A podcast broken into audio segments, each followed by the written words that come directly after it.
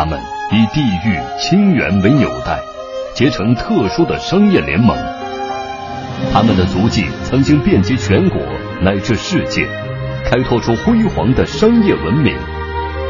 他们劈波斩浪，攻城略地，留下一段段跌宕起伏的传奇，最终传承为一个个独特的群落：晋商。浙商、徽商、粤商、闽商、赣商、秦商、鲁商、洞庭商帮。天下公司十一特别节目《中国商帮》，追溯中国历史上商帮的沉浮兴衰，展现商业沧桑变化，传承商业文明和智慧。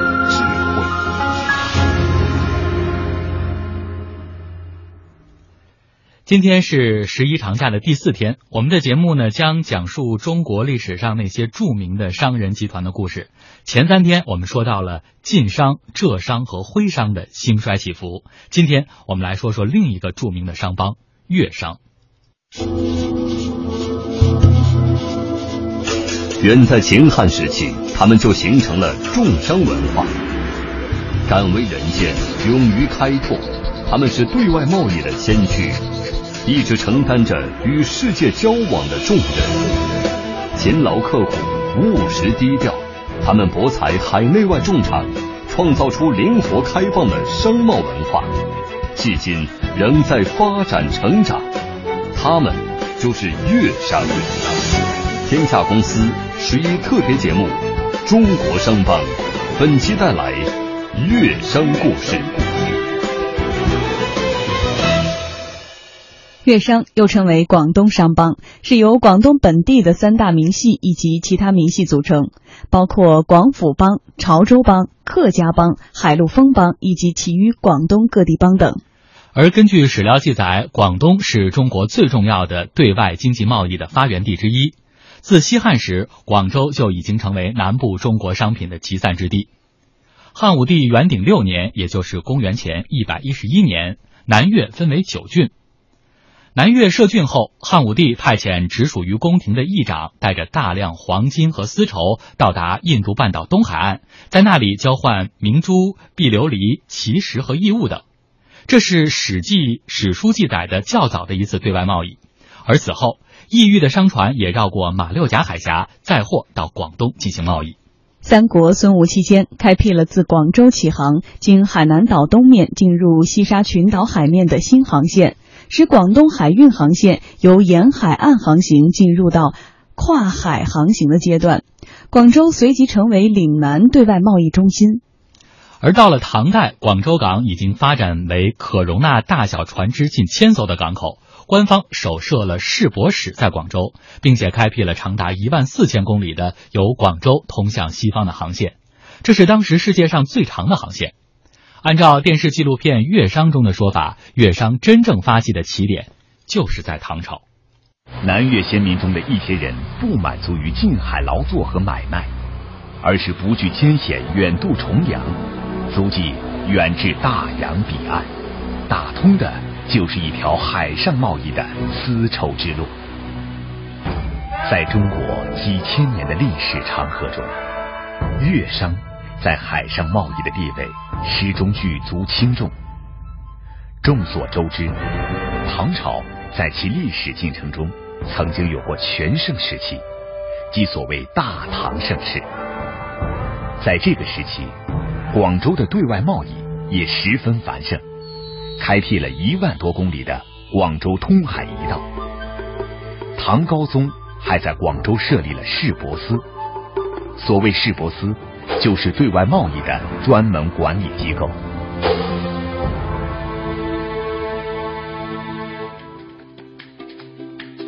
应该说，唐宋商贾发迹，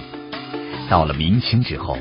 南越地区已经发展成一个名副其实的贸易大枢纽和海上货物集散地。广州由此也揭开了近代几百年风云际会的壮丽诗篇。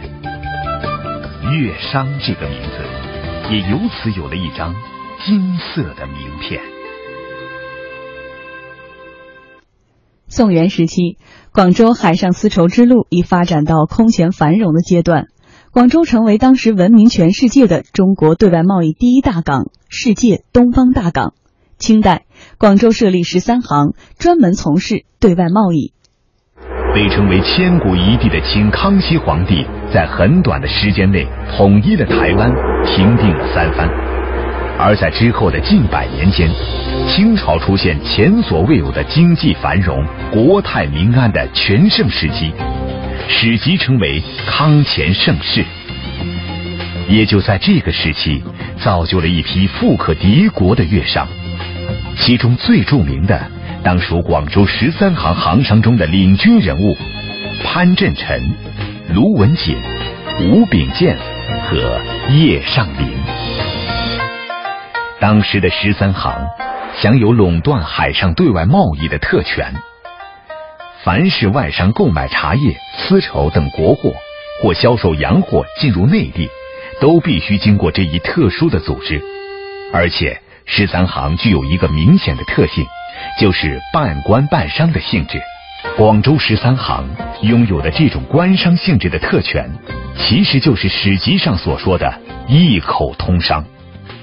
就乾隆皇帝一口通商，他主要是因为想想把那个西方的贸易集中在一个地方，一个口，而且这个口呢，应该是离离朝廷比较远，比较安全，而且这个口呢，确实是很适，就是适合于西方做贸易的，就是说他们做生意比较方便。那么这个这个口，也就是非广州莫属了。一口通商的特权。直接促使广州十三行成为当时中国唯一合法的外贸特区，经十三行进出口的贸易额节节增长，广州成为清代对外贸易中心。据记载，一八五零年，广州在世界城市经济十强中名列第四；一八七五年仍列第七，而十三行。也被清政府视作财源滚滚的天子南库。当时，广州十三行向清朝政府提供的税收占全国的百分之四十之多。嗯，粤商和我们之前所谈到的晋商和徽商齐名，而通过上面的讲述，我们会有一个非常清晰的感受，就是他们更加灵活开放，同时更加依赖于对外贸易，所以这是他们发迹和崛起的原因吗？呃，我个人觉得是这样，因为理论上讲呢。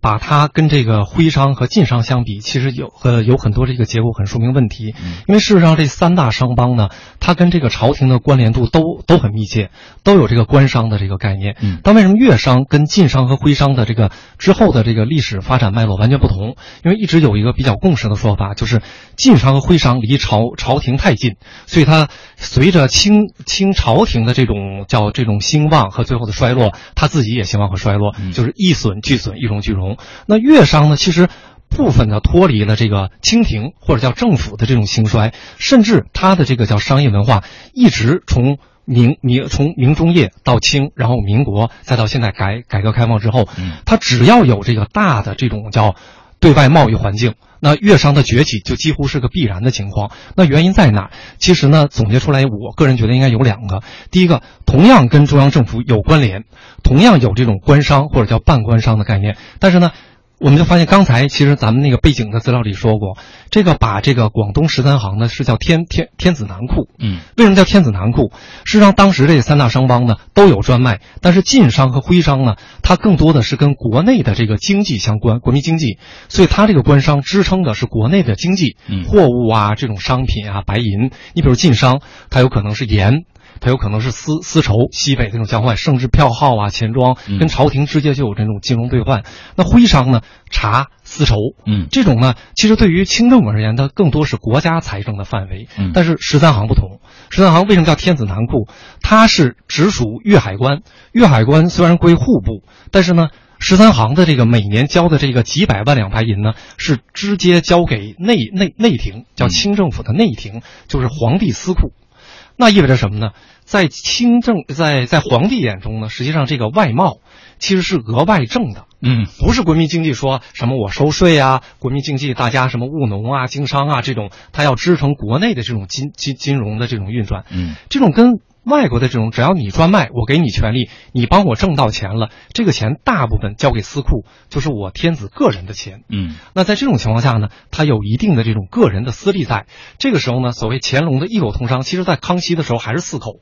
四口，但是呢，四口通商里只有广州是有这个天子南库的概念，嗯。所以最后变成什么呢？当那三口在某一个时段，它的外商的这种吸引力超过广州的时候，皇帝就会做一些工作，嗯。比如派支持广州或在广州这地方管粤海关的这种有这种履历的官员去厦门啊，去云台山啊，去浙浙浙江，相当于用这种叫非官方的手段，把那那边的这种外商或者洋船呢又赶回来，嗯到最后呢变成一口就还集中在这儿，所以这某某种程度讲呢，这因为有皇帝的私利在，所以呢这种大力的推动。会比较强嗯，这跟徽商和晋商有不同的地方，这是第一。嗯第二呢，可能有个更本质的宏观的大环境，就是徽商和这个徽商和晋商呢，它一直还是在这个金融资本和这个这种叫商业资本这个中间走。嗯就是我卖完东西回去买房，像晋商就是什么，我在外面挣完钱回到平遥啊，什么盖这个大院儿那个大院儿。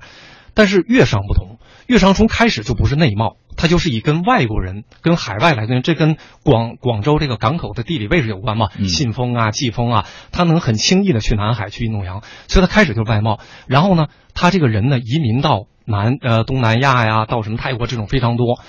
这有一个特别的背景，就到那些地方，你一定要从实业做。对就做什么糖啊，开什么小店呀、什么的，所以他们是从实业起家，实业恰恰是近一百多年，这种叫能出现这种叫巨商巨股的，因为你这种票号啊，这种金融，它随着国内政局的这个跌宕起伏，它受影响。对，但是你这个，哎，你这个海外，而且是以实业，那某种程度呢，它这个可连续性就会很强。嗯所以这也是为什么到现在，其实晋商和徽商呢，我们只能像看历史一样看，但是粤商我们就看一代。有一代的巨富，一代有一代的梦。即便现在到互联网加的时代，我们还能看到这个中间有大量的这个乐商的身影，就代表这是一种文化，是一种传承，而不是一时的这个风云际会。